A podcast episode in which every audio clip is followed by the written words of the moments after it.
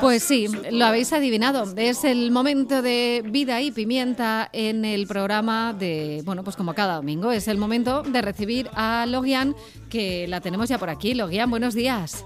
Hola, buenos días. Oye, eh, estamos acabando el mes de enero. Pero me parece que tú tienes una propuesta para el mes de febrero en la que tenemos capacidad de reacción y tenemos tiempo para organizarnos. Cuéntanos de qué hablamos hoy.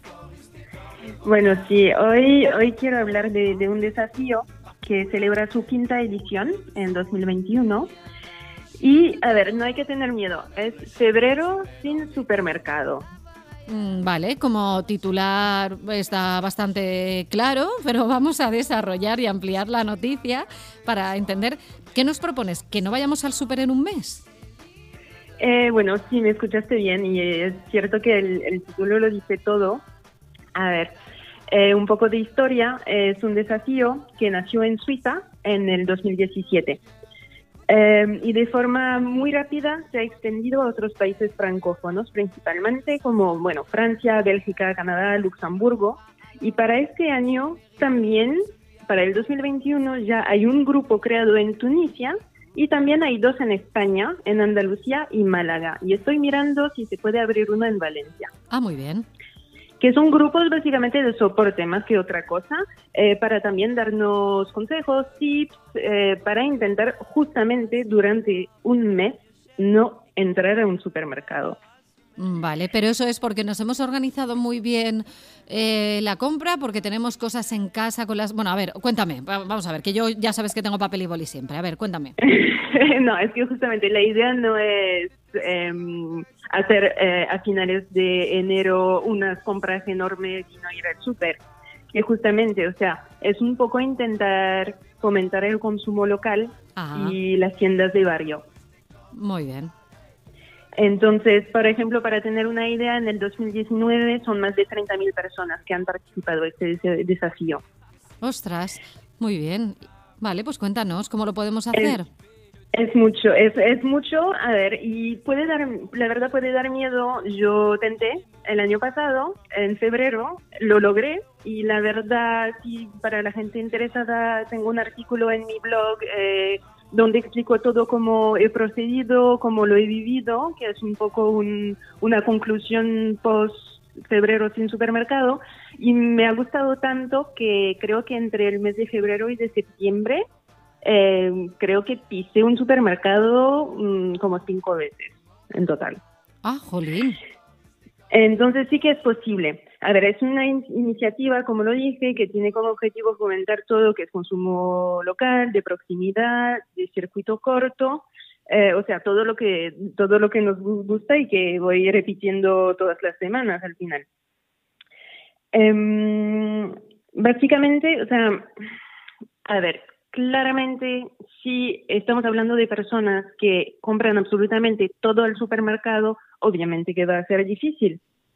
Pero, por ejemplo, se puede empezar paso a paso. Eh, por ejemplo, no sé, decidir, mira, ¿sabes qué? El pan lo compro en la panadería. Vale. Ya con este paso ayuda. Claro, en vez de ir una vez al mes y llenar el congelador de panes de estos que van siete en una bolsa, puedes bajar todos los días al horno o comprarlo en el horno, en tu panadería y, guardártelo en casa, cambiar ese pequeño detalle. Exactamente, y además la verdad es que también, eh, además de comprarle el pan a un artesano de tu zona, eh, que le das valor a su trabajo, eh, también vas a comer un pan de mejor calidad eh, que lo que generalmente se compra en un súper, que igual puede estar horneado en el lugar, no significa que no tenga aditivos, azúcar escondido, aceites y todas esas cosas. Claro. También otra cosa que se puede hacer, por ejemplo, eh, es decidir comprar la carne y la, y la charcutería donde corresponde, o sea, en carnicería directamente. Em, es la misma lógica que el pan. Al final, y, es cierto también que ayuda muchísimo a pequeños comercios y que creo que ahora mismo más que nunca necesitan nuestra ayuda como consumidor. Muy bien. Entonces es eso. A ver, un problemita para mí fue el queso, ah. lo tengo que admitir. Eh, es un poco más difícil, pero al final encontré unos lugares de los cuales, por ejemplo, tengo un pequeño lugar eh, de quesos franceses, entonces sí es cierto que eso me ha costado un poquito más, entonces lo que prefiero es consumir mejor calidad y lo consumo mm, de forma menos frecuente, pero al final la verdad salgo totalmente ganando, lo tengo que decir. No agobiarse tanto también, ¿no? Imagino buscando las ofertas, el 2 por 1 el 3 por 2 el 4 por tal, que lo que hace es que, bueno, pues compres mucho a lo mejor a, buen precio, pero no siempre, como tú dices, a buena calidad y no siempre dando la oportunidad a los comercios locales. Estaba pensando que eso también lo guían, lo podemos aplicar, por ejemplo, al tema de la ropa. Eh, ¿Cuántas veces se nos rompe una chaqueta? La cremallera, sencilla y llanamente, nos sube y baja y a veces optamos antes por ir a una tienda un supermercado o un gran almacén y comprarnos otra chaqueta antes de ir a un comercio, un zapatero de los de toda la vida o una de esas señoras maravillosas que te cambian la cremallerita en un momento. Exactamente. Y todo eso, o sea, es un poco, o sea, este mes es un poco también esta, poder empezar, no, si no estamos ya en este proceso, pero intentar ver un poco las cosas de esta forma Em, y creo, la verdad, que lo he vivido el año pasado, que a ver, yo antes ya iba mucho al mercado, etcétera, pero sí que iba al súper, obviamente. Y pensé realmente que iba a ser muy difícil. Y la verdad fue un encanto. Y en casa, pero nos encantó tanto que hemos decidido no volver. Lo que sí, por ejemplo, veo, a ver, no es porque uno tiene conciencia que siempre hace las cosas bien. Me he tenido que mudar hace, o sea, en septiembre, básicamente, y cambiando de barrio, bueno, entonces tuve que cambiar y tuve que volver al súper. Y la verdad me dolió el alma, eh, pero el tiempo de establecerse, de buscar el local que hace el pan que a ti te gusta, eh, la carne que te gusta, el carnicero súper simpático, etcétera. Entonces ya estamos ahora empezando 2021 con el objetivo de intentar no ir al súper.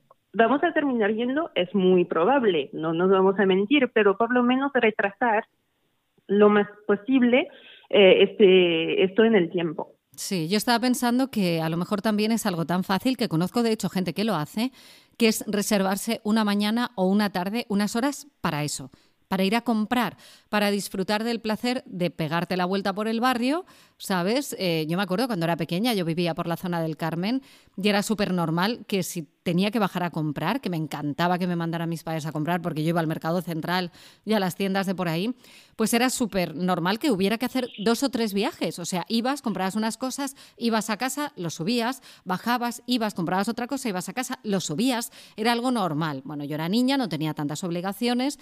Eh, ahora que ya sabemos que obligaciones las justas, pero bueno, aún así no te, te organizas un poco y dices, bueno, pues los miércoles por la mañana voy y compro. Y bueno, pues esa mañana. Exactamente, tienes toda la razón. Y también una cosa que no solemos pensar es también rentabilizar los trayectos que hacemos. Por ejemplo, no sé, trabajo en una zona que al lado hay una panadería genial. Bueno, voy a comprar el pan saliendo de la oficina. Y entonces ya lo tengo. O sea, no, no es necesario tampoco que sea cerca de donde vivimos. Puede ser en el trayecto entre la casa y el trabajo, por ejemplo. Claro, no apurar tanto porque normalmente ahí los pequeños comercios suelen salir perdiendo porque en relación a grandes superficies, pues evidentemente el horario nunca va a ser tan competitivo, aunque en el momento en el que estamos está todo el mundo bastante apurado y bueno, pues el pequeño comercio está dando mayor servicio, todos los que están aguantando el temporal y los comercios grandes pues están teniendo que dar menos, ¿no? Y a mí me ha sorprendido supermercados y tiendas en determinadas zonas que siempre estaban abiertas a, las, a la hora de la comida, se ha vuelto a la tendencia de cerrar a la hora de la comida. Y comercios pequeños que normalmente no abrían antes a la hora de la comida, ahora los encuentras con, pues que eso, que tienen que trabajar más, no tienen otro remedio. Exactamente, y entonces es cierto también, o sea, y es cierto que puede parecer muy simplista como o sea, la forma de verlo, pero es cierto que si yo compro pan, prefiero que mi dinero vaya directamente al panadero que a una, que una cadena enorme. Por ejemplo, si hablamos de, de comercio local, prefiero fomentar eso. Muy bien. Pues algo más que añadir sobre este febrero sin compras, Logian. Eh, no, no sin compras, sin supermercados. perdona, es que sabes lo que pasa, que estaba leyendo y he visto que también hay iniciativas, y por eso se me ha ido de la cabeza, que también hay iniciativas que insisten, por ejemplo, en un día sin compra que digo, bueno, pues es lo que muchas veces hemos dicho, ¿no? Que a veces también empezar poco a poco y hay iniciativas que te, eso, sencillamente que un día no compres. En este caso es sin pisar al supermercado, si me he rayado yo. no, y a ver, también es que muchas veces es cierto también que de forma inconsciente uno se dice, uy, sí, supermercado, pero entonces ¿a dónde voy? Entonces también se entiende, o sea, este, esta, eh, esta cosa, este, un poco es un miedo. Eh, otra cosa muy positiva sí que he sacado y que ahí vamos directamente al punto de, vida y pimienta también, es que nos dimos cuenta eh, en un mes, gracias al hecho de no ir al supermercado y de no comprar primero hemos comido mucho mejor porque no hemos no uno no tiene la, la, tentación esta de comprar todas las cosas ya hechas llenas de grasa de azúcar y todo. Sí. Eh, y además hemos dividido por dos el volumen de nuestra basura Claro, claro. Es enorme. Porque sí, vas a, vas a la carnicería, te lo envuelven en un papel o en una bolsita. No es que tengamos eh, la caja, o sea, la, caja de plástico envuelta en cartón, que está envuelta en plástico de nuevo, o sea, entonces sí que son, son puntos positivos también, que primero uno come mejor y, y además es que hay menos residuos. Claro, si todo suma, si poquito a poquito todo suma, sí.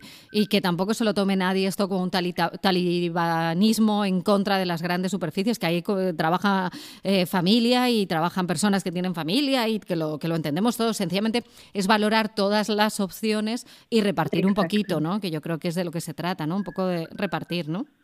Eh, exactamente, exactamente, porque por eso también es más bien, o sea es, un, es una iniciativa de un mes, es un poco para, para ir tentando el terreno y ver de que uno es capaz. A ver, la verdad es que yo tampoco, no es un boicot que, quiero hacer, pero es cierto que si a nivel local encuentro lo mismo, eh, bueno, prefiero ir a lo local. Ah, después, no sé, no me impide, eh, si un día necesito ir a Ikea, voy a ir a Ikea no, no, no es un boicot, es abrir un poco los horizontes.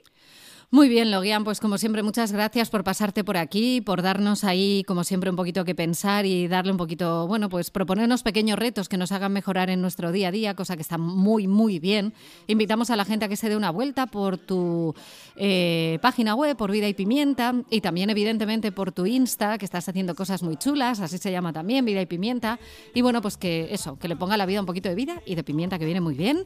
Y sobre todo que sin, oye, no puedes escuchar los podcasts, pues ahí tienes, como los tienes también en obligacioneslasjustas.com. Ahí subimos todos los contenidos.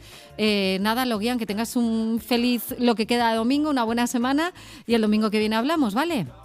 Hablamos el domingo que viene. Muchas gracias.